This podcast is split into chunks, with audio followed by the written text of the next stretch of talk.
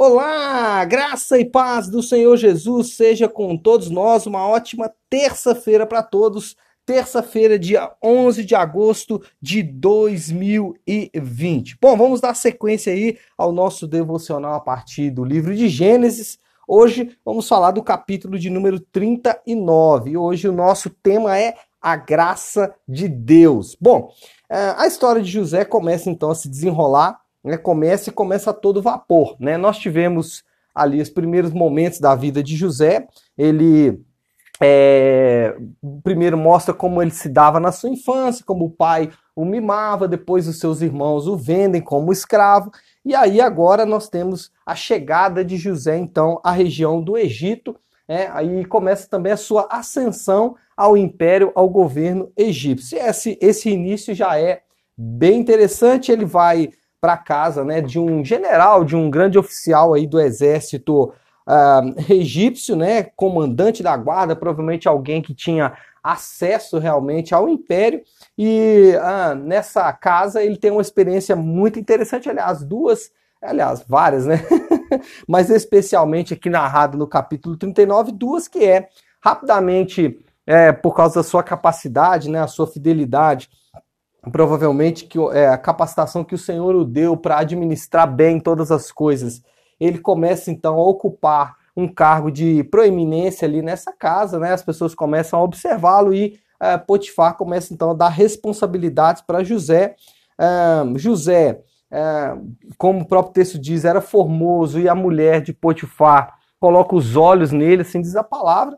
É, depois, numa tentativa frustrada de é, ter relações sexuais com José, essa mulher acaba o acusando de tentativa de estupro e não há outra alternativa para Potifar a não ser realmente é, mandar com que José vá para a prisão e é, esse, e é isso exatamente que acontece. Então José começa como escravo, né, o capítulo 39, é, é, é colocado na condição de, de, governante ali da casa de Potifar e no mesmo capítulo já é, é, é retornado para a condição de prisioneiro. A vida de José muda muito rápido. Agora, algumas coisas nós podemos aprender aqui com José. A primeira né, é a prefiguração aí de Jesus. Jesus é visto aqui na figura da prosperidade e da fidelidade de José. Assim como José é, e, e, Jesus, tudo que fez prosperou, é, e José também foi da mesma forma, e Jesus foi fiel em tudo ao Senhor. Aqui também nós conseguimos ver claramente a figura do Senhor Jesus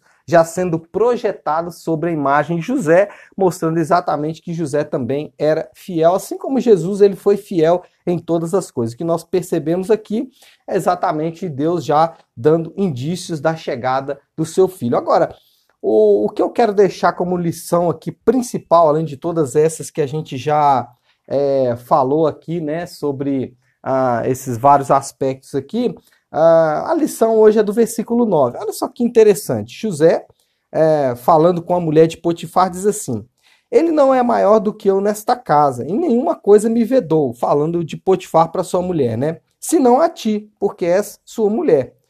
Como, pois, eu cometeria tamanha maldade e pecaria contra Deus? Veja bem, ah, olha só o discurso de José.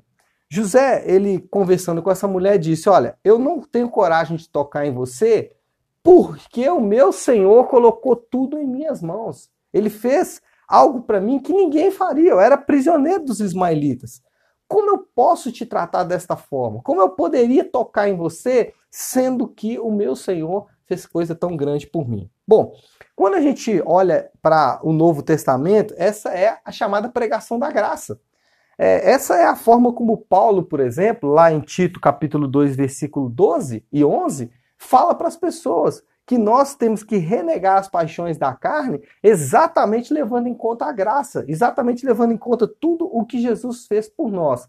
Então, é, por que, que eu devo servir no ministério? Por que, que eu devo ser um bom líder? Por que, que eu devo liderar as pessoas com amor, com paciência, com carinho? Por que, que eu devo tratar as pessoas e tratar os filhos de Deus da melhor forma possível, cuidando deles como um bom líder, um líder fiel? exatamente porque ele colocou em minhas mãos, ou parafraseando aqui o que José disse, né? É, é, colocou tudo nas minhas mãos, exceto você, que é a minha mulher, né? Como eu poderia, diz José, como eu poderia cometer tamanha maldade? Então, a reflexão que fica é: será que você tem respondido ao Senhor com seu ministério como alguém que realmente foi impactado pra, pela graça? Será que você tem ou será que você tem respondido é, à graça sem dar o devido valor a ela, né? Tratando as coisas do Senhor com é, descompromisso, com desrespeito, sem temor, sem amor, sem paixão, né? Tudo que exatamente Jesus fez pela sua própria vida. Eu acho que vale a pena essa reflexão.